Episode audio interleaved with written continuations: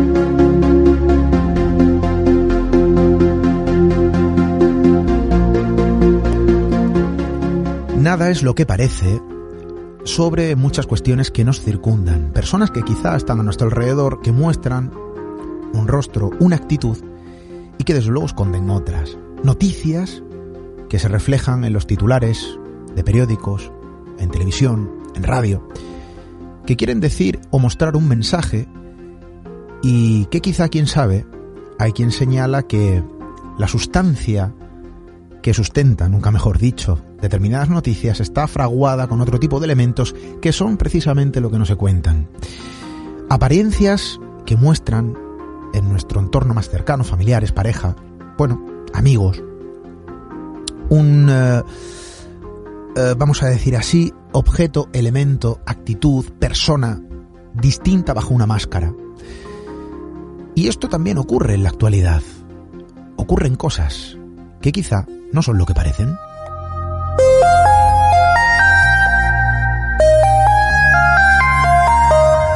O desde luego sí, pueden ser precisamente lo que parecen y que la cosa sea más simple, ¿no? De lo que puede eh, parecernos, por más que pensemos en cosas contrarias, en primera instancia. Están sucediendo cosas, las noticias están reflejando determinados episodios que se repiten una y otra vez y que desatan su propia polémica. Y creo que nosotros, en nuestra labor comunicativa, bueno, de alguna manera está también esa obligación de contar lo que está ocurriendo.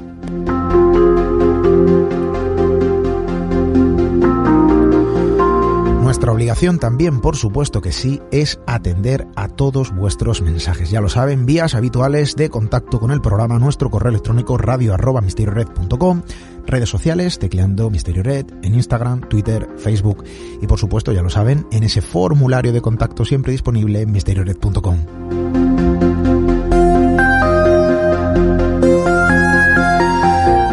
Y la actualidad manda están sucediendo cosas y queremos mirar, bueno, de alguna manera lo que está ocurriendo eh, para atender, ¿por qué no?, vuestro análisis. ¿Todo esto es lo que parece? ¿O hay una máscara que esconde una realidad distinta a lo que se nos cuenta? De alguna manera la conspiración vuelve a mezclarse con la actualidad, con lo absurdo para muchos eh, y con la política. Y esto desde luego vamos a entender por qué. Bienvenidos a Misterio en Red.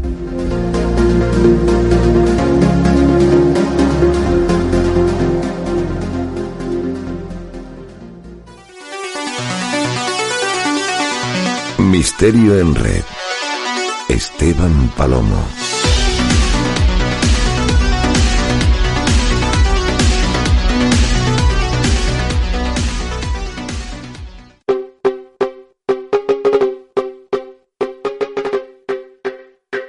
Sillasimesas.es, tu tienda de muebles para hostelería. Venta online de todo tipo de mobiliario hostelero de gran calidad, con las mejores ofertas solo para profesionales.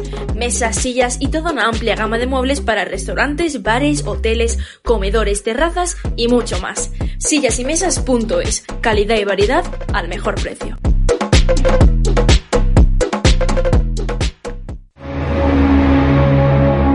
Atrévete a cruzar el umbral hacia lo desconocido. Aventúrate a descubrir que el misterio reside más cerca de lo que imaginas. Traspasamos la línea de lo imposible. Misterio en red. Con Esteban Palomo.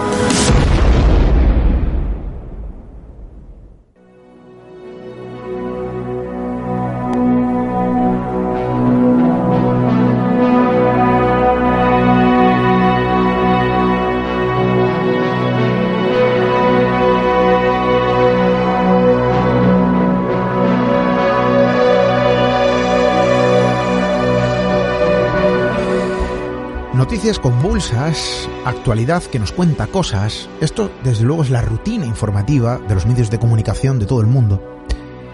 Eh, estamos viendo cómo en los últimos años la vorágine informativa sobre determinados acontecimientos se desata en titulares, en la prensa, en la televisión, en la radio, en portales de todo el mundo a través de Internet, donde se vuelca la incisiva información que nos cuenta lo que aparentemente está sucediendo en determinadas regiones de nuestro mundo. Evidentemente hay una cortina que esconde, y no voy a ser yo quien diga con intenciones o sin ellas, determinadas informaciones que también suceden y que se cuentan de una manera un poco más sutil o en muchísimas ocasiones ni siquiera llegan a ver la luz ¿no? en grandes medios de comunicación, pese a que puedan tener una importancia considerable.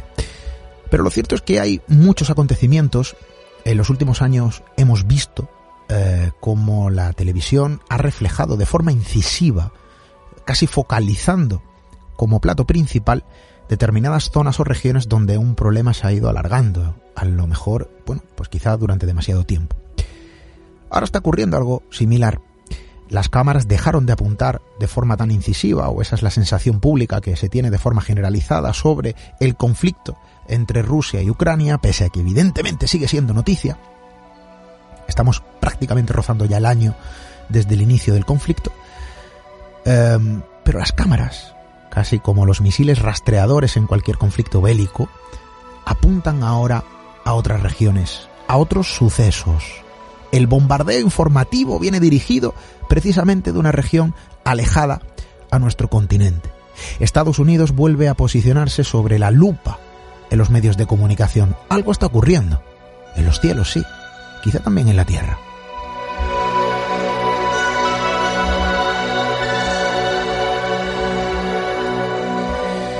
Y ya saben ustedes, casi de forma jocosa hay quien establece el debate en determinados medios de comunicación, incluso en círculos de amistades o en el propio entorno eh, familiar o laboral, sobre los globos chinos.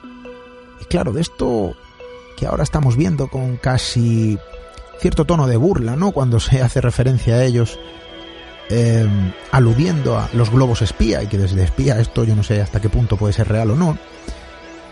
Lo cierto es que, más allá de lo que podamos interpretar o más allá de lo que se puedan extraer de las diferentes informaciones que se van publicando en Internet y en los medios de comunicación habituales o convencionales, em, hay un debate paralelo a todo esto. La política, desde luego, evidentemente entra en juego, y hay otro debate paralelo a la política o a la geopolítica en esta situación. La propia conspiración que se teje alrededor de estos sucesos. Y hay quien dice que esto vuelve a ser otra cortina de humo para tapar otra cosa quizá con un calado mucho mayor.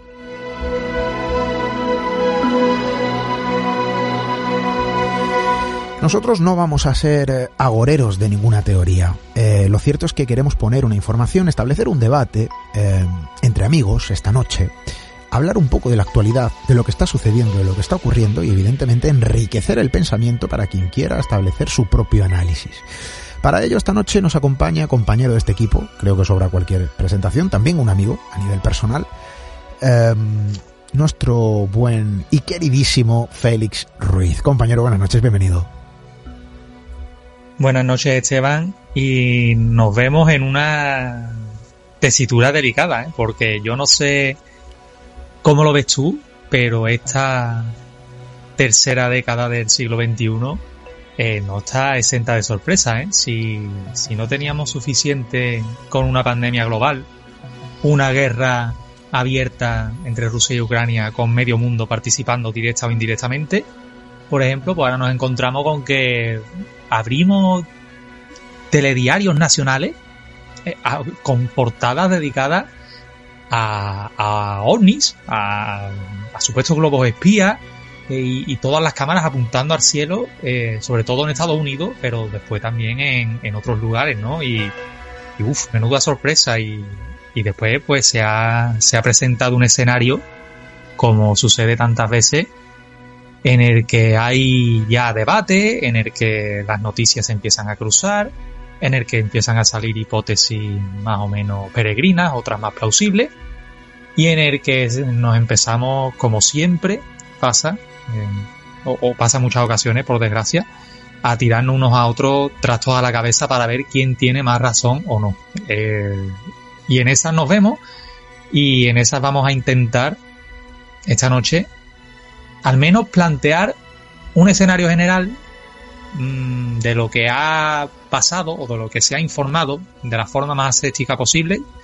Y ya decimos a, nuestros amigos oyentes que si buscan algo más mm, sensacionalista, algo más teatral o quizás algo más eh, conspiranoico, contundente y este tipo de cosas, pues mm, seguro que la oferta radiofónica y televisiva de esta semana y de las próximas encontrarán contenido en ese aspecto. Aquí vamos a intentar mm, no extendernos demasiado por eh, ese tipo de, cuestiones. Bueno, vamos a debatir, vamos a eh, avivar el debate y avivar las opiniones.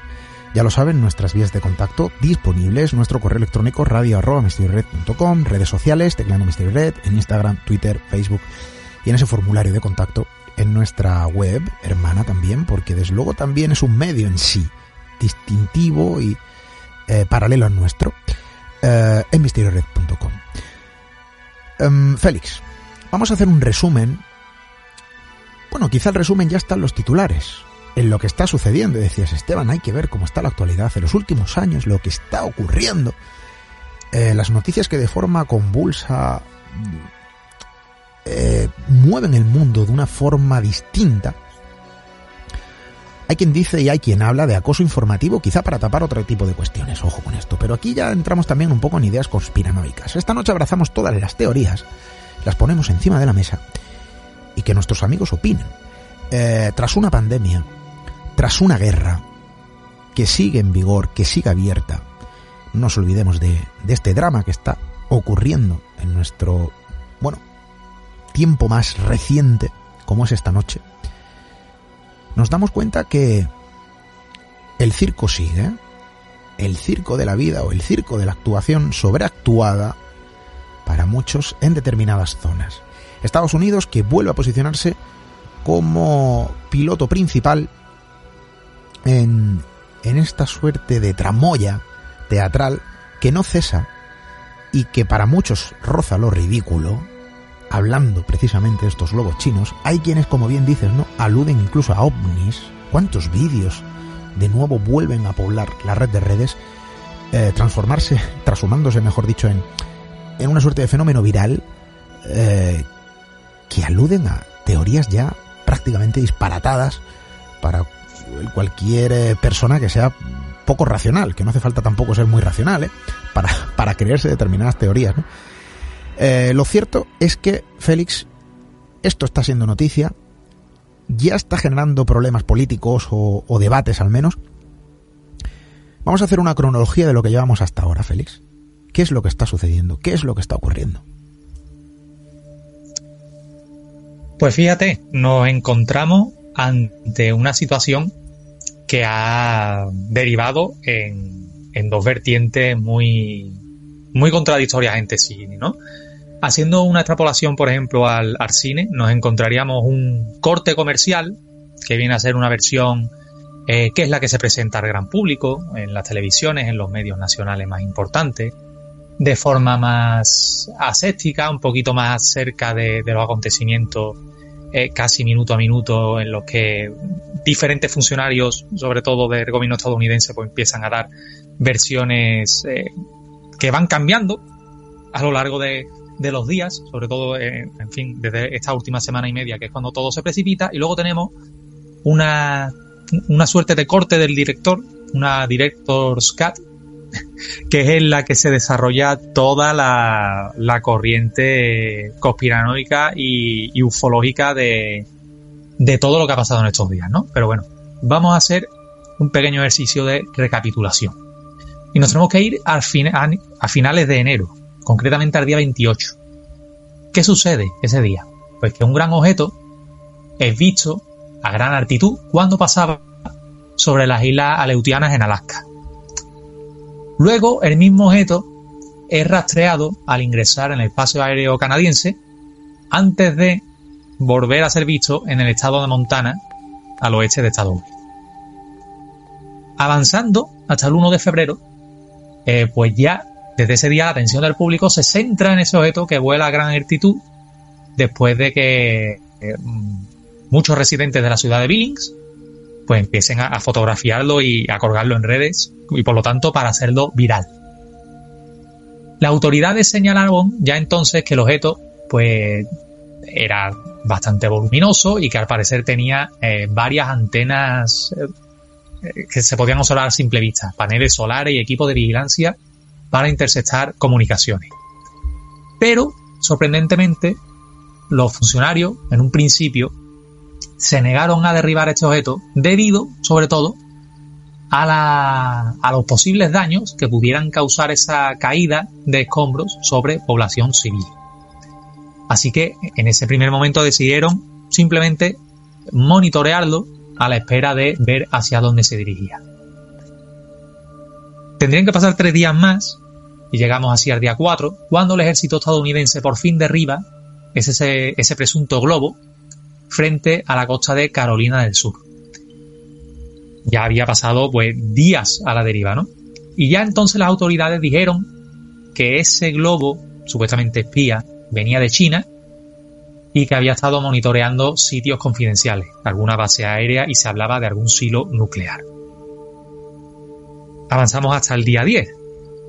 Es que en ese día de febrero Estados Unidos derriba otro objeto frente al norte de Alaska que, según funcionarios estadounidenses, carecía de cualquier sistema de propulsión o de control, al menos a simple vista. Un día más, adelante, el día 11, un avión de combate estadounidense derriba un objeto aerotransportado a gran altitud también sobre territorio canadiense, en el Yukon, así unos 160 kilómetros en la frontera, cerca de la frontera de Estados Unidos. Y fue descrito como cilíndrico y más pequeño que el primer globo. El día 12 derriban un cuarto objeto cerca del lago Hurón, este por precaución. Y eh, ya hasta día de hoy, pues también, por supuesto, tenemos eh, la contraparte, la respuesta del gobierno chino, ese cruce de acusaciones mutuas, y luego una serie de tira y afloja por parte del propio gobierno estadounidense diciendo y desdiciéndose sobre eh, la naturaleza de estos objetos, ¿no? Y es muy curioso que ya en la prensa aquí nacional pues se mencione este episodio concreto que ya digo que no se va a esclarecer a corto plazo y que seguro que seguirá dando que hablar mucho tiempo, pues ya ha sido bautizado como la crisis de los globos, ¿no? Y en nosotros compartimos información, tú y yo hablamos mucho, yo te he mandado un pequeño dossier. Yo en un primer momento pues lo titulé Rarezas en el cielo estadounidense, pero eh, el, documento en sí te lo mandé como la crisis de los globos. Podría haber sido la crisis de los globos espías, podría haber sido la crisis de los ovnis, la crisis de los UAP, pero de momento y a falta de mayores explicaciones o de esclarecimiento, es la crisis de los globos. Y esto no sabemos cuánto tiene de ufológico. Lo, que sí sabemos es que ha tenido bastante de geopolítico. y va a seguir teniendo bastante de geopolítico. Eh, no sé si esto podrá desencadenar en una crisis global, eh, entiendan el tono jocoso, pero lo cierto es que hay quien dice, es que esto no puede ser real. Un globo espía, que se puede percibir de esta forma a simple vista, ¿no? Y, y para nada camuflado, oculto, pues también en tono jocoso dice, pues tenía que ser chino, ¿no? Yo he escuchado comentarios de todo tipo. En Twitter solo hay que entrar a, mirar, a leer.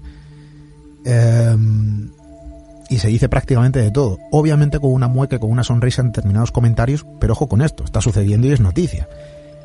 ¿Qué es lo que está pasando? Es que también no se tiene muy claro todo esto. Es decir, hay quien incluso se atreve a, lanzar la hipótesis, y esto si quieres luego lo, debatiremos con más em, dedicación, a que todo esto es una cortina de humo para dirigir las miradas al cielo de Estados Unidos cuando lo importante está sucediendo en otro entorno. La atención dirigida hacia, bueno, algo realmente, no te voy a decir artificial o inventado porque está sucediendo, para, de alguna manera, Mm, lo importante cocerlo, ¿no? Eh, a fuego lento en otro lugar hasta que la cosa se queda más o menos solventada. Y esto nuestros amigos esta noche lo van a entender. Son teorías, ojo, teorías que se lanzan y que se exponen mm, con mayor o menor fundamento y quizá tan válida, para quien lo quiera ver así, como el de los ovnis, como el de otro tipo de alusiones frente a estos objetos que sobrevuelan y que han sido derribados en territorio estadounidense. Em, hemos hecho una suerte de resumen, Félix, pero lo cierto es que aquí hay mucho que contar. La información desde luego es densa, aunque desde luego tampoco se sabe muy bien eh, la naturaleza de todo esto y la finalidad de esos artilugios y, bueno, y realmente hasta dónde nos puede llevar este, esta suerte de conflicto. Pero hay mucha más información que este breve resumen que hemos hecho, ¿verdad, Félix? Sí, por supuesto, porque ha habido muchas declaraciones oficiales por parte de, de altos funcionarios estadounidenses, del Pentágono, muchos comunicados. El gobierno chino también se ha visto involucrado, por supuesto, lanzando estas acusaciones mutuas. Eh, por ejemplo, el primer ministro canadiense Justin Trudeau, que dio el visto bueno para que F-16 derribaran algunos de estos objetos en su suelo. Y, no estamos hablando de, ninguna tontería, porque fletar cazas de combate para derribar supuestos eh, globos espías que algunos de ellos sin eh, aparentemente sin sistemas de propulsión eh, por considerarlo una amenaza racional y nacional pues la verdad que es bastante llamativo no pero bueno, vamos a centrarnos en ese primer objeto, en el que se avista en Montana y el que la administración Biden en un primer momento decide no, no tirar a, tierra eh, ante el peligro evidente para las personas que estaban debajo, ¿no? Pues en una rueda de prensa, en esos días en la que participó Pat Ryder, general de brigada de Estados Unidos, eh, este reconoció que ese globo Mm, no es que tuviera un gran valor adicional con respecto a, la recopilación de informes de inteligencia eh, sobre China y sobre sus actividades supuestamente espías en territorio estadounidense, por ejemplo, como también en otros países, ¿no?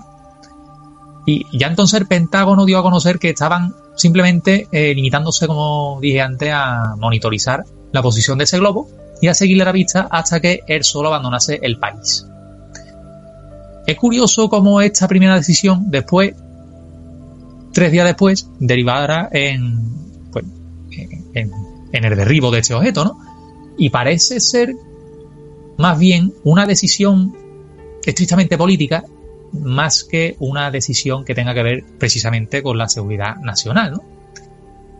Y en ese primer momento, Pat Ryder decía que, que este objeto pues estaba por encima de, lo que se suele considerar o donde suelen estar los objetos de aviación civil, con lo cual en un primer momento no presentaba riesgos para, para ello. Perdón. Sin embargo, se decide, como digo, ir a por este objeto y, tirarlo al suelo, ¿no? Y la reacción de China, obviamente, pues no se hizo esperar. Tras las acusaciones del Pentágono de que ese globo aerostático, supuesto globo aerostático, era de fabricación china y servía para espiar, pues Pekín pidió no especular sobre el asunto. Y para ello, la portavoz de Exteriores, Mao Ning, pues dio una rueda de prensa y, y, pidió, por favor, prudencia hasta que los hechos se clarificasen y que se parara un poquito con esa especulación, ¿no? Así que, según informó, pues Pekín estaba verificando las informaciones sobre ese supuesto globo espía, pero enfatizó que China no tenía ninguna intención de violar territorio o espacio aéreo de ningún Estado soberano. Sabemos por experiencia que esto no es cierto. Esto es una actividad mmm, que puede ser más o menos recurrente, no solo de China hacia Estados Unidos y viceversa, sino entre otros muchos países entre ellos, ¿no? En un comunicado emitido en ese mismo viernes, el Ministerio de Asuntos Exteriores chino también afirmaba que en un primer momento iba a seguir manteniendo comunicación con Estados Unidos a pesar de eh, la tensión creada por este incidente, que por supuesto iba a ir a más conforme pasaran los días, ¿no?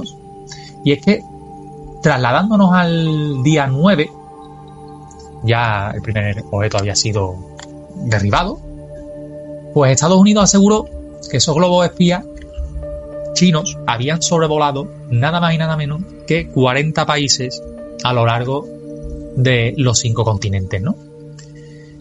Y estas autoridades derribaron este globo espía eh, como una respuesta contundente ante una violación clara y fragrante de su espacio aéreo. Un alto funcionario del Departamento de Estado dijo a la prensa que, que China, pues eso, había sobrevolado eh, mediante, con estos globos y con esa, ese afán de espiar, pues 40 países diferentes, ¿no? Ya desde ese momento, este funcionario explicaba que estaban muy seguros de que ese primer globo era de fabricación china y que tenía una relación directa con su ejército. El día 11, Estados Unidos derribó eh, un segundo objeto que sobrevolaba el espacio aéreo canadiense. Estaba a gran altitud, como anunció en rueda de prensa Justin Trudeau, y el artefacto fue eh, detectado por el NORAD, por el Comando Norteamericano de Defensa Aeroespacial, y eh, derribado mientras sobrevolaba Yukon, el territorio del noroeste eh, que hace frontera con Alaska. Según el experto Tim Macmillan, y ya aquí empezó a hablarse de, de objetos extraños, de ovnis, de UAP, como se denominan ahora, según este experto, el objeto que se derribó era un pequeño aerostato híbrido que monitoreaba supuestamente emisiones relacionadas con las pruebas de los Intercontinental Ballistic Missile de Estados Unidos. Eh, en fin, que lo que hacía era monitorear esta construcción de, misiles balísticos intercontinentales, ¿no? Como digo, eh, este, una vez derribado este segundo objeto, la tensión, obviamente, fue a más. Los aviones de combate F-35 fueron enviados a investigar eh, este primer objeto que cayó en eh, que se derribó en Montana y este segundo, por supuesto, que fue derribado, como digo, en, en Alaska, en territorio canadiense. Ya desde entonces, eh, Kirby dijo pues fue informado por primera vez sobre el objeto, estos objetos el jueves por la, el jueves anterior por la noche, tan pronto como el Pentágono eh, ya tenía información razonable para la, derribar estos objetos, ¿no? Así que eh, el objeto se derribó, como digo, la frontera por un avión de combate F-22 de la base conjunta de Elmendorf Richardson en Alaska, equipado con IM-9X. Eh, aviones muy caros, y misiles eh, también bastante, bastante caros. Y la Guardia Nacional de Alaska y las unidades bajo el Comando Norte de Estados Unidos, junto a otros escuadrones más, estaban participando en el esfuerzo por recuperar ese objeto que había caído en un páramo de, de complicado acceso, congelado, y con lo cual las labores de recuperación pues no iban a ser nada fáciles.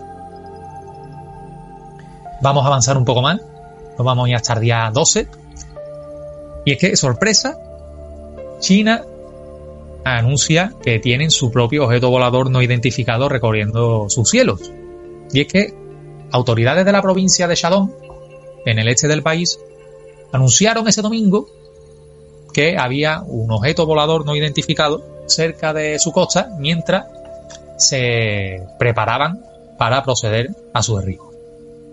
Este objeto fue localizado en aguas del Mar Amarillo, cerca de la costa de Rizao, y el ejército chino pues ya se preparó desde ese primer momento para derribar este objeto, eh, mientras se lamentaba por la eh, excesiva contundencia que mostraba Estados Unidos eh, con esos objetos que supuestamente eran suyos, ¿no?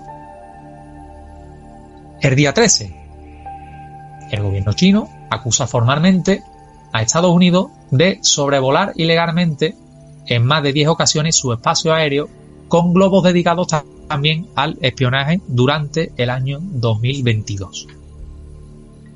Esta denuncia, por supuesto, llega como respuesta ante esta acusación de que el país chino se dedica pues a, espiar a países a lo largo de los cinco continentes, ¿no? Y el portavoz del Ministerio de Exteriores, Wang Wenbin, compareció para señalar que no era nada raro que globos de procedencia norteamericana entrasen ilegalmente en suelo aéreo o en espacio aéreo en este caso de varios países. Así que este funcionario pidió a Washington que se parase a reflexionar sobre las implicaciones de sus propios hechos en materia de política exterior y advirtió que Pekín se reservaba el derecho de tomar medidas eh, en respuesta a lo que consideraban un ataque directo hacia su, su prestigio internacional, ¿no? Por su parte, el gobierno de Joe Biden no podía ser de otra forma, calificó de falsas estas incriminaciones y denunciaban y reiteraban el espionaje chino en 40 países extranjeros. Japón, India, Vietnam, Filipinas y, muchos otros, ¿no? Y desde la Casa Blanca se sostenía que China estaba utilizando esas acusaciones para distraer la atención al no haber sido capaz de ofrecer una explicación más creíble sobre ese primer globo que fue detectado en Montana. Porque en el primer momento China dijo que ese globo era de carácter científico, que no tenía ningún tipo de, afán eh, de espiar ningún material sensible estadounidense, pero esto no convenció al Pentágono ni a la Casa Blanca, por lo que tomaron esta decisión de, de derribar ese objeto y todos los que vinieran detrás, ¿no? Así que vemos que esa tensión entre las principales potencias mundiales pues va en aumento desde ese primer momento. A esto se une de forma tangencial el gobierno de Taiwán. Sabemos que China y Taiwán tienen un conflicto territorial muy importante. China tiene intenciones soberanas sobre Taiwán. Taiwán tiene el apoyo formal de Estados Unidos para mantener su territorio. Y en este contexto de crisis de los globos, pues el gobierno taiwanés anuncia que llevan registrando desde hace años la presencia en el, su espacio aéreo de globos de procedencia china y hechos, por supuesto, que, les llevan a, sospechar que, China, pues, de forma inminente va a intentar eh, una campaña militar para conquistar su territorio. Para ello han fletado esta serie de globos como estrategia, mm, para plantear una estrategia de invasión. Y según se recogía en Financial Times, eh, un alto funcionario taiwanés decían que esos globos venían con mucha frecuencia y que el último apareció un par de semanas atrás, ¿no? Y otro funcionario consultado por, el mismo diario británico pues explicaba que esas incursiones ilegales pues prácticamente ocurrían mensualmente, una vez cada mes, que el gobierno taiwanés había detectado uno de estos objetos prácticamente de forma mensual durante el último año, o sea, durante todo 2022. Pero es que esto se enreda todavía más. Le damos una vuelta de tuerca y nos vamos a hace solo un hace solo cuatro días, en el día de los enamorados, en San Valentín, el día 14. Que vaya día de los enamorados, vaya día de los enamorados, Félix, porque aquí la cosa cambia de rumbo, ¿no? Es un día que ha cambiado de rumbo para muchas personas, ojo, porque me han llegado noticias sobre este día y, y para muchos son eh, noticias de felicidad, para otros quizá no tanto. Eh, pero un día marcado por el rojo, bueno, quizá con espíritu comercial, evidentemente, en esa fecha, también se desata la sorpresa en forma de noticia. Prácticamente se desmonta un castillo de naipes para construir otro. Porque, ¿qué es lo que ocurre, Félix? Pues que tras cuatro o cinco días hablando de, globos espías y tirando dardos directos hacia China en este cruce de acusaciones, pues viene la Casa Blanca y de un plumazo descarta que los tres objetos que han sido derribados anteriormente por su ejército tengan eh, ningún tipo de relación con China. Y otra vez más, el portavoz del Consejo de Seguridad Nacional, John Kirby, señaló la posibilidad de que esos objetos simplemente tuviesen un fin comercial o de investigación y con lo cual fueran totalmente inofensivos para la seguridad nacional de Estados Unidos. Pero, a pesar de eso, John Kirby eh, aclaró que esa última información era provisional, que estaba a la espera de informes técnicos, de poder analizar la naturaleza y la procedencia de los objetos derribados, pero que por ahora retiraban esa acusación de espionaje tan grave que habían vertido sobre China en los días anteriores, ¿no? Así que ya desde ese, también desde ese momento entra en juego ese, ese corte del director, ese director, director Scott del que hablaba antes, y eh, a este funcionario se le empieza a mencionar eh, el asunto de que estos objetos puedan ser de una procedencia foránea, que, puedan ser eh, objetos venidos de, de otros mundos. Y bueno, él eh, tiró balones fuera, ¿vale? esa posibilidad estaba sobre la mesa como todas las demás. Así que esto dio pie, dio pábulo, dio alas a, a la vertiente más ortodoxa de la ufología para empezar a hacer viral todo esto de que esto no era una cuestión geopolítica, no era una crisis eh, que se basaba en el espionaje, sino que era algo de naturaleza superior. Y que estas contradicciones de la Casa Blanca no hacían más que eh, reafirmar esa hipótesis, ¿no? Omni o no, eh, Estados Unidos, pues en estos últimos días se ha instalado en esa sensación de, de confusión de ansiedad, de, seguir mirando hacia los cielos en busca de más objetos y, bueno, de misterio, ¿no? Porque al final, a día de hoy, ya estamos a, 18, pues seguimos sin tener muy claro mm, qué es o de dónde provienen estos objetos, ¿no? Precisamente el día 13, por la noche, el ejército recuperó los, sensores clave que se creían que se utilizaban para recopilar datos de inteligencia de ese presunto primer globo derribado el día 4. Se pudieron recuperar, eh, según el comandante norte del ejército de Estados Unidos, restos significativos, incluyendo esos sensores prioritarios, piezas electrónicas, así como grandes sesiones de su estructura. Y mientras se estudiaban esos restos, pues el presidente Biden seguía sin pronunciarse, el último comunicado mm, de la Casa Blanca mm, terminó, eh, en fin, eh, en, esa, en ese desdecirse de, esa primera información oficial.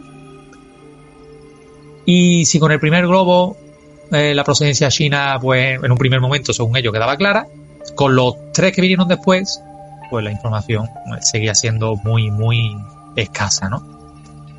Y así pues casi que llegamos hasta hace un par de días, hasta el día 15, hasta el día 16, cuando la tesis sobre todo este asunto cambia totalmente. Ya hemos mencionado que se, que se apunta a fines científicos o a algún objeto de investigación comercial que no tiene nada que ver con el gobierno chino. Así que la tesis que se abre paso es la de que se trate de simplemente objetos inofensivos, globos o algún tipo de artilugio similar. Y bueno, según John Kirby dijo telefónica, que no se descartaba que, simplemente se tratase eso, pues de, de objetos de entidades comerciales o de investigación benignos y que cerrar el espacio aéreo como se hizo en el lago Hurón de repente con un comunicado de, de NORAD que, ese mismo día pues en Twitter por ejemplo eh, todo el mundo se volvió loco porque todo el mundo desde un momento a otro eh, China hablaba de un globo en su espacio aéreo y de repente vimos un comunicado de, de NORAD cerrando ese espacio aéreo para derribar un, objeto rápidamente pues es muy llamativo todo este, viraje eh, en, esta versión. Y ahora, si quiere, pues nos podemos centrar un poquito en qué podría ser o en una, aplicación plausible. Ya digo que, que quizá la aplicación o los detalles que tengan que ver más con lo ufológico darían casi para otro programa aparte.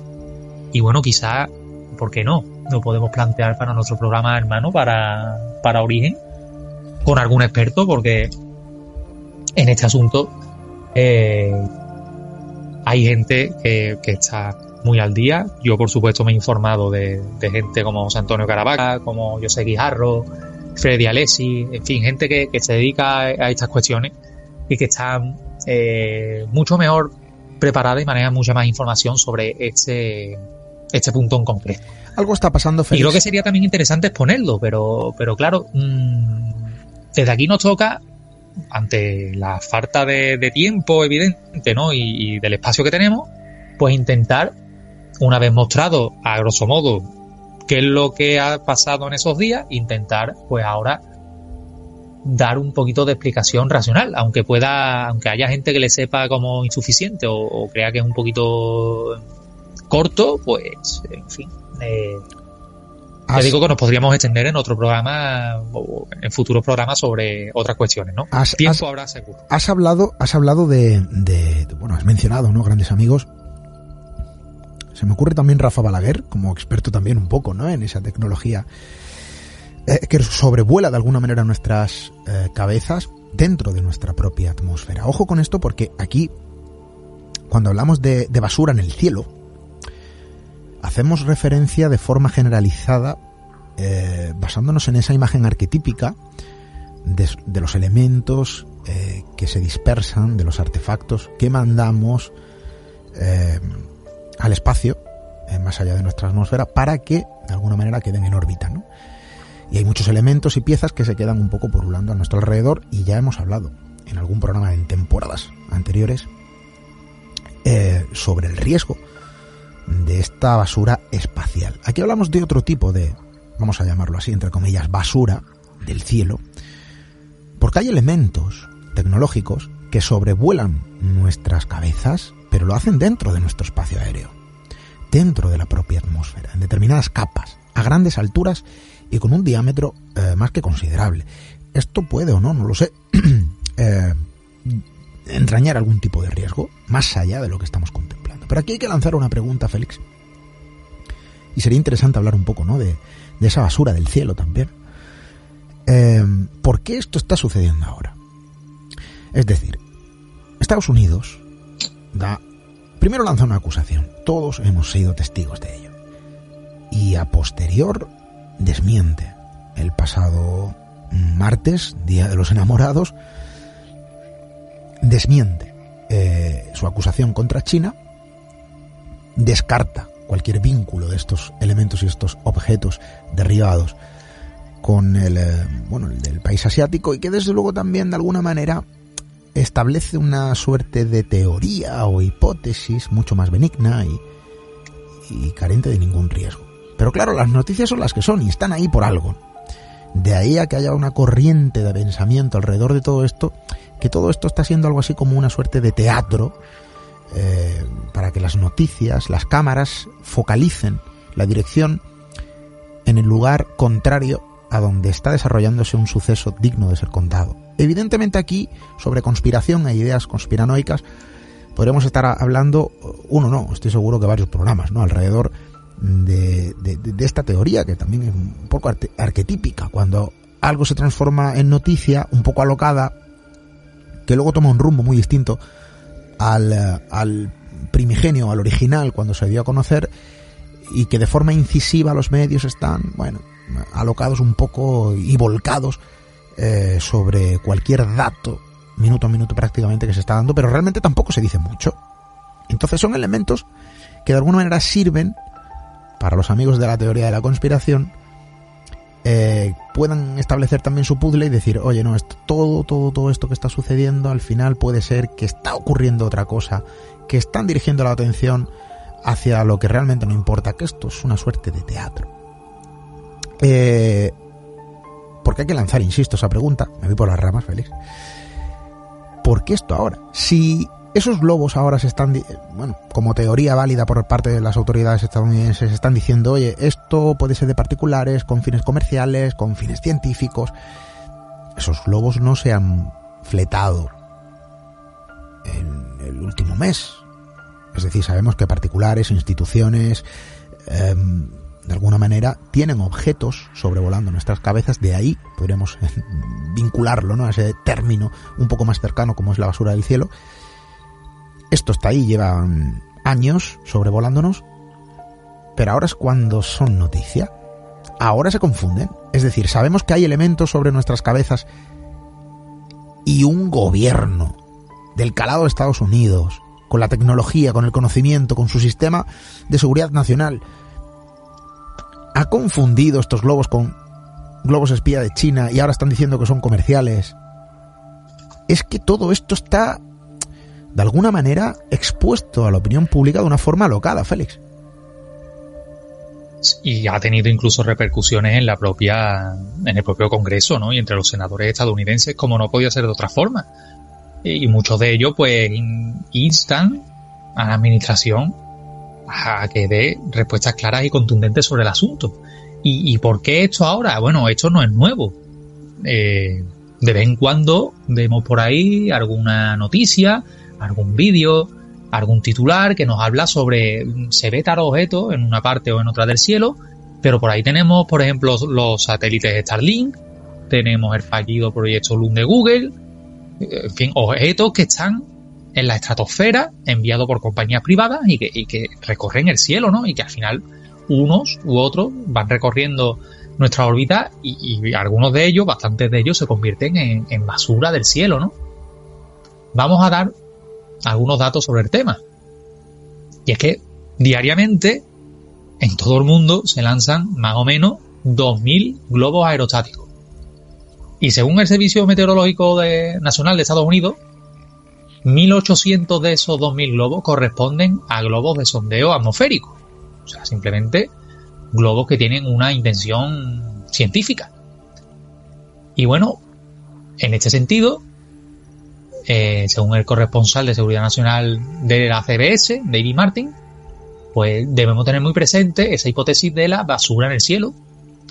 es como una suerte de cuando hablamos de basura espacial, pero por supuesto a menor altitud y que casi que está en nuestra vista, ¿no? De acuerdo, por ejemplo, con The Guardian, en el caso de Estados Unidos, la Administración Federal de Aviación, la FAA, reconoce que estos objetos que pululan por la estratosfera pueden presentar riesgos para la aviación comercial. Si nos retrotraemos un poquito, cuando se hablaba del primer globo, la administración Biden decía que este primer objeto que se vio estaba muy por encima, muy por encima de donde el lugar o las capas de altura en las que eh, se desarrolla la aviación civil. Ahora mismo estamos viendo que la Administración Federal reconoce que esos objetos pueden presentar riesgo para la aviación comercial, con lo cual están a esa altitud, o estaba ese globo a esa altitud, estaba por debajo, es una nueva contradicción. Otra más. Y de hecho, mm, mucho tiempo antes de que saliera a la luz el tema del supuesto globo chino o de los supuestos globos chinos, pues esa práctica está regulada, ¿no? Si se quiere lanzar un globo, se tienen que cumplir una serie de requisitos y entre ellos proporcionar una ruta de vuelo para, obviamente, reducir el riesgo de colisión con eh, aviones comerciales o aviones militares, da igual, con algún objeto que esté en los cielos. Además, hay altitudes de operación que se estipulan para cada tipo de, nave, digamos, ¿no? Los helicópteros vuelan a unos 4.500 metros, los, los aviones comerciales a unos 12.000 y los globos por encima de los 20.000. Pero entonces nos surge la pregunta, ¿no? ¿Por qué si esta práctica está presente desde hace tanto tiempo es ahora cuando se detectan los globos? Según este experto de la CBS, pues en coincidencia eh, con esto, pues Washington ahora resulta que es que está más atento de lo que ha pasado en el cielo. Es decir, eh, tenían en mente que esto pasaba, que esto estaba ahí, pero no es hasta ahora, cuando se ha presentado un problema de supuesta, supuesto problema de seguridad nacional, cuando la administración estadounidense es cuando empieza a mirar al cielo con más atención, ¿no? Qué coincidencia vaya, vaya coincidencia. No, no podía haber sido antes, sino que ahora, ¿no? Y en fin, eh, a consecuencia de esto, ¿qué consecuencia tiene? Por la lógica de que se encuentran más objetos, razón, pues, con la que, por la que se han, se habrían podido derribar el resto de objetos que se divisaron después, ¿no? Hemos visto uno, nos ha llamado la atención, creemos que es un globo espía, lo tiramos, vemos más, pero ahora resulta que, son globos científicos que se tiran, ardían muchísimo. Pero es que hasta que no ha surgido un problema que nosotros queríamos de seguridad nacional, no hemos mirado hacia arriba. Y el tema de la basura espacial ya sabemos que va a tener una repercusión fuerte de cara al futuro porque eh, va a estorbar a las misiones espaciales, porque pueden presentar riesgo si, si se desvían de su órbita y caen a Tierra, porque están obsoletos, están pululando alrededor de, del mundo y ahora pues no se nos presenta otro problema y es que esa misma basura o de distintas características pero más o menos con el mismo sentido la tenemos encima de nuestras cabezas pululando haciendo que, que cualquier persona particular se confunda porque en fin a nivel popular tú o yo podemos mirar al cielo y ver un desfile de, luces y no tener ni idea de lo que es. Y, y algunos pues dirás, oye, yo esto lo voy a grabar y voy a decir que he tenido un avistamiento ovni y, eso se hace viral. Y por suerte hay gente que, sabe de esto y te dice, no, porque esto es una procesión de satélites de Starlink que eh, le toca pasar por encima de nuestras cabezas esta noche, por ejemplo. Pero que, también puede confundir a, propios gobiernos y estamos hablando de del top 3 de potencias mundiales. Estamos hablando de Estados Unidos, China y que se tiran acusaciones mutuas de espionaje cuando se nos ha dicho y se nos ha repetido que esto no tiene que ver con espionaje, sino que es una cosa eh, que es plenamente científica. Pues ¿Qué hemos de creer? Pues, pues, no lo sé. Es que aquí esto es tremendo porque acabas de dar un dato. Eh, eh, vamos a ver. Esto quizás es lo que se transforma en llamativo en lo que está sucediendo. Todo el mundo conoce en mayor o menor medida los satélites Starlink. Yo los he visto en varias ocasiones eh, tengo un terreno al que hace ya mm, prácticamente siglos al que no voy, en una zona concreta de, la Sierra de las Nieves. Lo he visto allí, los he visto y son muy fáciles de identificar y que desde luego también llaman mucho la atención. Es una profesión, procesión, mejor dicho, eh, de lucecitas en el cielo, en fila india, como hormiguitas. Eh, la última vez que los vi, y fíjate si hace tiempo ya, estaba yo en el club de rugby. Em, soy jugador de, rugby, aunque llevo ya también retirado por los quehaceres de este, de este deporte ya también un, un periodo. Eh, pero, pero la última vez, por eso digo que fue hace mucho tiempo, porque fue precisamente en el club de, eh, de rugby después de, de un entrenamiento. Y uno los identifica. Bien, esto, si el usuario común es capaz de identificarlo, hay quien duda que un gobierno como Estados Unidos, que tiene ojos prácticamente en cualquier región, lugar y espacio de nuestro mundo, que observa eh, lo inobservable en profundidades, en superficie, en cielo, y que confunda estos globos eh, teniendo pues la mejor eh, armada, vamos a decir así, en su ejército, con una tecnología puntera, es la principal potencia armamentística en tecnología, y que confunda estos globos que llevan años eh, sobrevolando nuestras cabezas y que nunca los hayan visto, siendo algo tan llamativo como hemos visto en las imágenes, ¿no? Ese, prácticamente parecía una luna, ¿no? En los cielos. Es decir, eh, hay quien le cuesta creerse todo esto y que suena o no para muchos, y ya cada uno que piense lo que quiera pensar, que las motivaciones, que las razones, que la excusa, eh, que la argumentación, llámenlo como ustedes quieran, amigos, que Estados Unidos ha vertido sobre esa suerte de confusión frente a estos elementos, quizás sea razonable entender que hay quien no se lo cree del todo, quizá también es razonable entender que se hayan podido confundir. Oye, ahí está la polémica divisoria, ¿no? Pero que todo el mundo conoce en mayor o menor medida, Félix, qué es lo que está sobre nuestras cabezas. Y digo todo el mundo conoce en mayor o menor medida, porque nos sorprendería saber, como dato, que durante varios años, por ejemplo, eh, hay empresas que han lanzado globos de este tipo. Hablamos de un diámetro de unos 12 metros, que puede variar entre los 10, 11, 12 metros. Estamos hablando prácticamente de un edificio de cuatro pisos. Eh, para hacer suministros de conexión, de operatividad, de, de Internet en determinadas zonas rurales. Que esto se confunda a día de hoy por un gobierno que nos sorprenda cuando lo vemos. Bueno, quizá a lo mejor para el usuario común sí, pero que un gobierno del calado de Estados Unidos de repente se sorprenda, que luego venga China y que diga, ojo, que nosotros hemos derribado otro globo y, y que luego venga Taiwán. Aquí quizá los especuladores de la conspiración es donde tienen los ingredientes perfectos para lograr historias o teorías o hipótesis eh, alternativas eh, bueno, frente a lo que se puede leer en los medios oficiales. Y quizá el debate es donde se abre, es precisamente donde se gesta. Y nosotros, en nuestra obligación, pues tenemos que contarlo. Estaremos muy atentos, Félix, porque estoy seguro que esto no se va a quedar aquí. Esto va a dar que hablar. Esto, esto ya no hay forma de silenciarlo a no ser que sea con una tajante respuesta y una tajante explicación.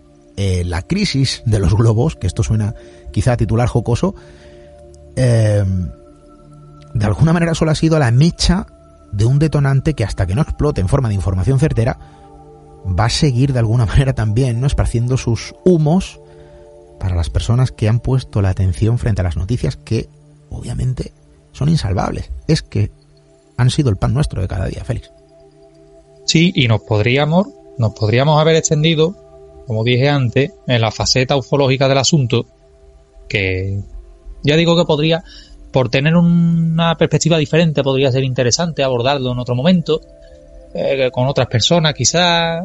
Eh, también nos podríamos haber extendido en las mayores tensiones geopolíticas, porque, en fin, esto ya sabemos cómo, que, aquí hay ahora mismo una guerra comercial muy importante, eh, sobre todo en la vertiente tecnológica, en la que hay una guerra abierta entre China y Estados Unidos por esa hegemonía y donde esta crisis pues es otra piedrecita más que ha derivado, por ejemplo, en, que Pekín diese un paso atrás, por ejemplo, con proyectos de cables submarinos eh, que se han dado a conocer estos días, o incluso nos podríamos haber metido de cabeza en otra, en otra, en otro asunto, en otro accidente que esta vez no tuvo lugar en el cielo, sino que tuvo lugar en la tierra, en suelo estadounidense, en esas mismas fechas, y que ha tardado muchos días en empezar, a salir a colación eh, con ese accidentado tren en Ohio, que hay gente que ha señalado como eh,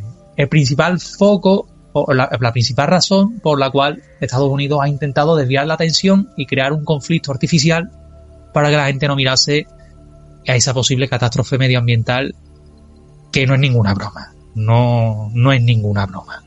Eh, yo ando detrás de eso desde el día 12 y, puedo decir, sin temor a equivocarme, que la administración Biden no mencionó nada, nada sobre esa, ese tren lleno de productos químicos, sobre todo cloruro de vinilo, hasta el lunes 13 de febrero por parte de su secretario de Transporte, Peter Buttigieg, que no dijo, ah, ah, vamos, yo digo, la administración Biden no dijo nada sobre ese, sobre ese tren.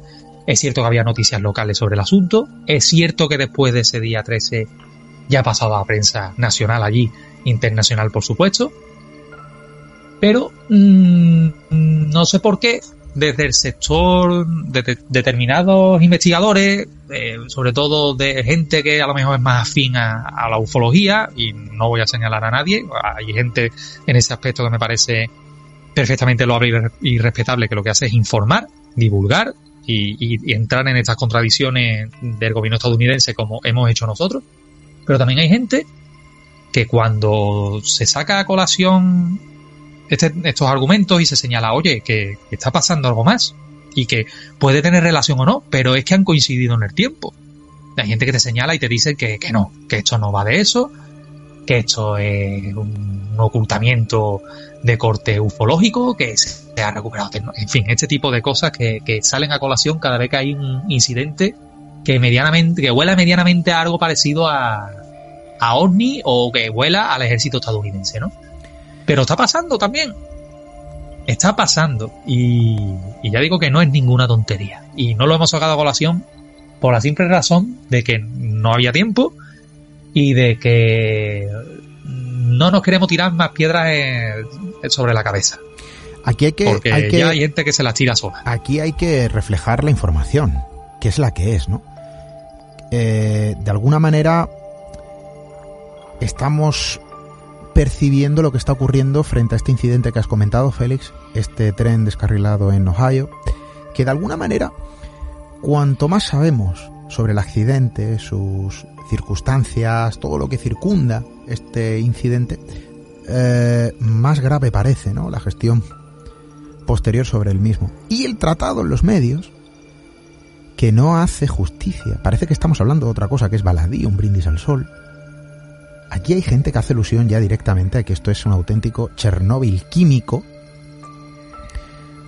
o hacer alusión directamente a la mayor catástrofe ambiental de los Estados Unidos. Y sin embargo esto pasa así desapercibido. Los medios de comunicación, bueno, sí, lo cuentan, claro. Eh, mm, a toro pasado, como se suele decir por Málaga y con las gravísimas, gravísimas eh, informaciones que de momento se mantienen también un poco ocultas, pero que ya obviamente al ser luz pública, pues los expertos que se atreven a hablar, algunos llegan a la luz, ¿no? Entonces nos estamos dando cuenta, Félix, esto es como hablábamos ya hace bastantes años de esto, en las primeras temporadas, con nuestro queridísimo amigo Juan Rada, maestro de la crónica negra de nuestro país, y, claro, yo le preguntaba, ¿quién selecciona qué crimen aparece en portada y qué crimen eh, queda relegado al desconocimiento público en cuanto a medios de comunicación, a no transformarse en noticia? Porque en ocasiones hay crímenes, sucesos, acontecimientos que no ven la luz pública y que son reales, tan reales como que yo me llamo Esteban Palomo. Y, bueno, y, perdona que te diga si eso lo llevamos a nivel más particular, ¿vale? A gente que, no, que, tenemos por afición o que nos dedicamos, algunos se dedican, en mi caso no, en mi caso es afición, a, investigar, a interesarse un poquito por este tipo de cosas. ¿Quién es el que pone el criterio para eh, referir qué cosa es cierta y qué cosa no es cierta? Porque no sé si es por esta cultura de lo inmediato, o por el zasca o por este tipo de cosas que, suceden en redes. Cuando uno dice, y en mi caso particular, que yo llevo, ya te digo, seis días detrás de esto, que en un primer momento no se informaba, luego hay gente que te dice a todo lo pasado, días después, es que esto está en todas partes. Por supuesto, ahora. Ahora lo está. Hace diez días no lo estaba. Y esto está, como digo, tendrá que ver o no tendrá que ver. Yo no voy a ser quien diga que tenga que ver, por supuesto. Pero Yo solo digo que tiene una importancia mayor de la que se le está dando desde el propio gobierno estadounidense. Pero eh, en un primer momento se ha intentado silenciar. Sí, sí, sí, sí. Aquí se sacó un informe el día 13, que como digo, que la Casa Blanca no se refirió al tema hasta ese día, y desde entonces, mmm, hasta la propia gente que vive por allí cerca, en East Palestine, pues denuncia que aquí ha habido oscurantismo, que no se está hablando claro y que no se saben cuáles son los efectos reales de lo que está pasando allí. ¿Tendrá que ver o no tendrá que ver? Yo no lo voy a decir, pero no nos metamos en esa en ese juego de mmm, nosotros mm, eh, yo informo de esto y esto es lo que se tiene que informar y esto no. No, eh, aquí no, no jugamos a En eso. muchas ocasiones sorprende y, y vamos a ir cerrando y finalizando porque ya nuestro amigo Pepe Burgos al control técnico del programa, como siempre, un gran maestro, eh, nos está mirando ya raro, diciendo, oye, el tiempo aquí está reclamando el espacio. ¿eh? Pero eh, sí que tengo que decirlo, ¿no? Y defender un poco también lo nuestro. Es que aquí, cuando vemos... Yo hace ya un, bastante tiempo pude, pude mantener una conversación con un premio Pulitzer, que esto no es algo que se pueda tener todos los días. Y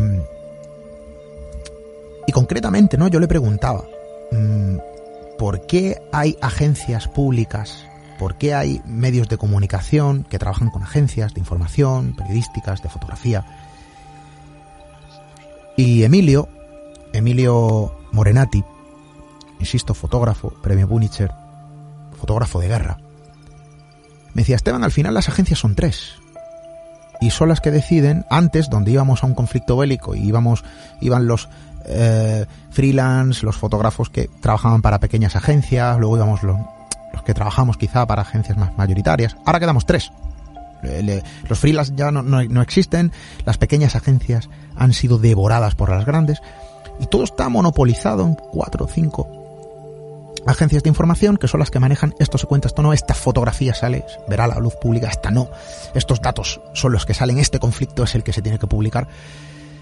Y luego hay un trabajo hecho por pequeñas, eh, pero para mí grandes, compañías, marcas, cadenas, estos micrófonos verdes de Mijas Comunicación, que son libres, eh, y que de alguna manera también el trabajo de lo pequeño en muchas ocasiones engrandece la labor comunicativa, porque no nos llega la información.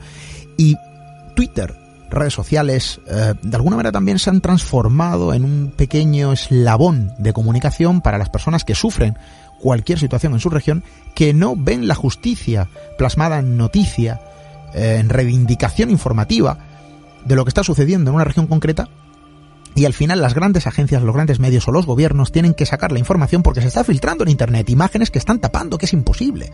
Entonces, eh, en muchas ocasiones vemos que lo grande sigue teniendo cierto control informativo de qué es lo que se cuenta y qué no, y que la presión que ejercen los pequeños medios y las personas incluso a nivel particular, eh, o gente que en su casa monta un home studio, hace su podcast o su canal de YouTube o TikTok, lo que sea. En muchas ocasiones informan mucho más ¿eh? que las grandes agencias y presionan para que los grandes medios al final tengan que soltar la información porque no se puede retener.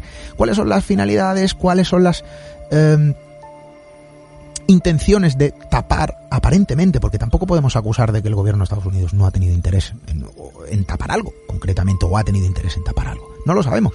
Lo que sí sabemos es que esto ha tardado en transformarse en información, que el calado real que esto tiene, que esto no es algo baladí, que esto no es un brindis al sol, esto tiene un calado muy importante y muy severo del que de momento no sabemos siquiera las consecuencias, eh, se ha visto enturbiado por un asunto que al final ha acabado siendo en explicación gubernamental oficial una confusión y ha ocupado las portadas, los noticieros de todo el mundo. Cada uno que piense y extraiga sus propias conclusiones. Nosotros, bueno, al final lo que hemos tenido que hacer es lo que siempre hacemos, contarlo, exponer la información, abrir el debate y generar el pensamiento. Félix Ruiz, compañero, gracias por hacernos una recopilación de esta crónica eh, prácticamente actualidad. Hay que contar este tipo de cosas y que eh, de alguna manera es bueno alejarnos de los misterios más arquetípicos para adentrarnos en esos misterios también que nos circundan, la actualidad, eh, las sospechas, los interrogantes frente a los sucesos que forman parte intrínseca de nuestra propia vida. El misterio es así. Eh, Félix Ruiz, compañero, muchísimas gracias. Nada, muchas gracias a ti como siempre y ya veremos si, si esto tiene más capítulos, seguro que lo tendrá. Bueno, estaremos muy atentos. Félix, un saludo. Un saludo.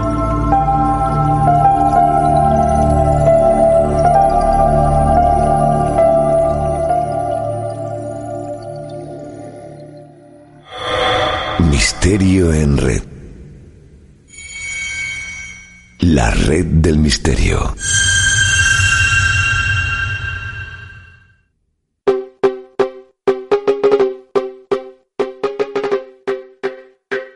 Sillas y mesas.es, tu tienda de muebles para hostelería. Venta online de todo tipo de mobiliario hostelero de gran calidad, con las mejores ofertas solo para profesionales.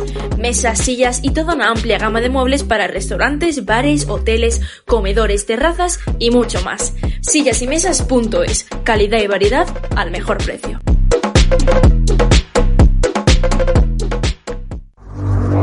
Misterio en red. Misterio en red. Con Esteban Palomo.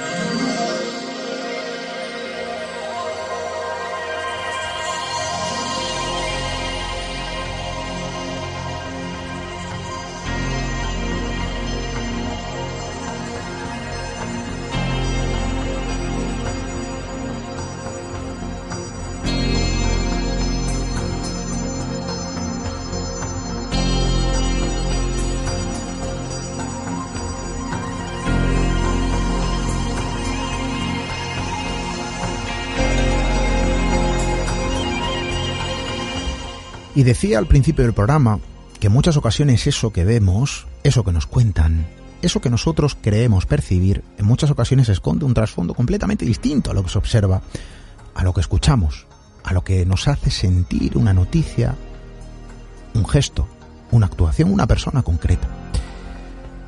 Las apariencias engañan. Esto es algo que yo siempre he escuchado desde pequeño y de alguna manera ha quedado fraguada como idea en mi más profundo interior. Las apariencias engañan, sí. Y es algo que compruebo prácticamente a diario.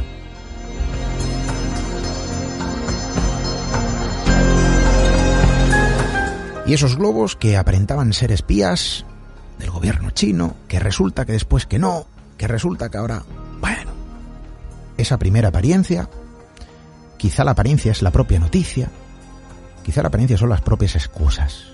Esto prácticamente nos pasa en nuestro día a día, en nuestro entorno familiar, en nuestro trabajo, eh, con nuestros amigos, con las personas que acabamos de conocer, con aquellas que quizá conocemos desde hace años, en algún conflicto que no tiene por qué ser bélico, donde alguien trata con una actitud de demostrar otra cosa distinta a la que realmente está aparentando, ¿no? Es la falsedad también un poco social que tenemos todos.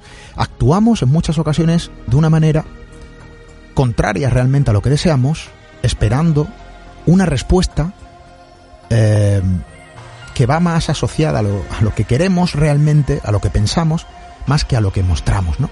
Y es un extraño juego, hay quien dice de manipulación, que no solo se establece en los medios de comunicación, que no solo se establecen en las noticias por parte de gobiernos, no, no hay que irse muy lejos.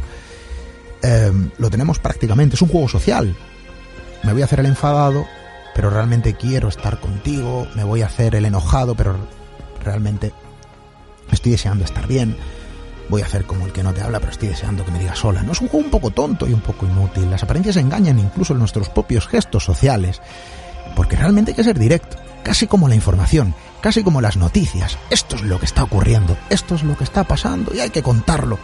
Esto es lo que quiero. ¿Por qué voy a fingir ser otra persona, mostrar otra actitud, cuando realmente estoy teniendo un deseo que no estoy manifestando, intentando con mi actitud hacer un extraño juego de manipulación sobre una proyección artificial. Esto lo estamos viendo en las noticias. Esto es algo que nace directamente de una actitud, yo creo que infantil, también en nuestra sociedad. Con demasiada suavidad es un comportamiento eh, que observamos en entornos muy cercanos. Y yo creo que al final no deja de ser manipulación.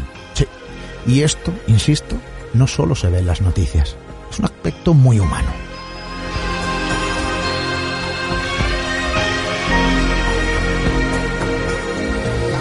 Por eso hay que ser directos, por eso hay que contar lo que sentimos, expresar nuestras emociones y es siempre, desde luego también, ¿no? Desde el punto de vista del respeto, nuestros pensamientos, exponerlos, contar lo que hay que contar, las noticias tal como son, los sucesos tan como se han desarrollado. La información, al fin y al cabo, comunicación, que eso es también parte de lo que somos como seres humanos. Y todo lo demás es artificial. Nosotros, en nuestra misión de comunicación, de establecer contacto con vosotros, seguiremos siendo auténticos, contando lo que hay que contar y cómo hay que contarlo. Mientras tanto, bueno, intentaremos mirar a los cielos también, ¿por qué no? A la tierra y quizá a las profundidades, a todo entorno posible donde ocurran cosas que podamos traer aquí estos micrófonos verdes de esta casa de Mijas Comunicación, de Radio Mijas, para compartirlo con todos vosotros. De momento nosotros nos marchamos. Tened una buena semana. Hasta dentro de siete días, amigos.